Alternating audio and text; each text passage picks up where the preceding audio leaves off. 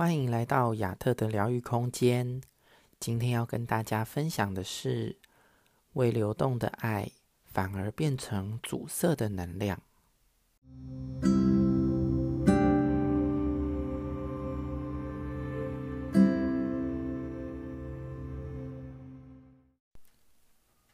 朋友跟我说，自己面对分离的议题时，常会出现难过的感觉。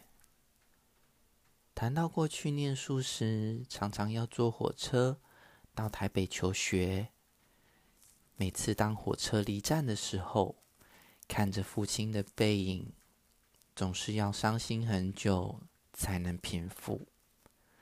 他说，他感觉父亲从小是很爱自己的，家庭也没受过什么创伤，但不懂为何每次离家时，都还是很想哭。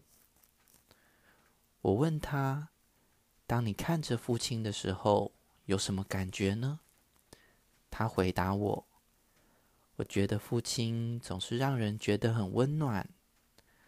我感觉到此刻他的心是热的，我就直觉地问他：‘我觉得你的问题不在于分离耶，你的问题是……’”你和父亲的心里都有很大的爱，却没有表达出来。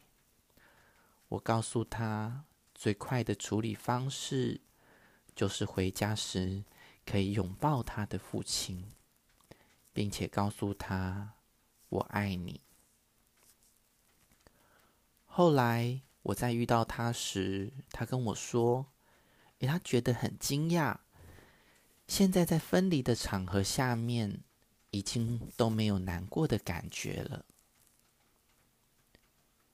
未说出口的爱也会成为一种阻塞的能量，因为传统的家庭中，父亲不习惯表达爱，小孩虽然感觉得到，但压抑着没有流动的结果，加上自己错误的解读，也有可能会出现问题。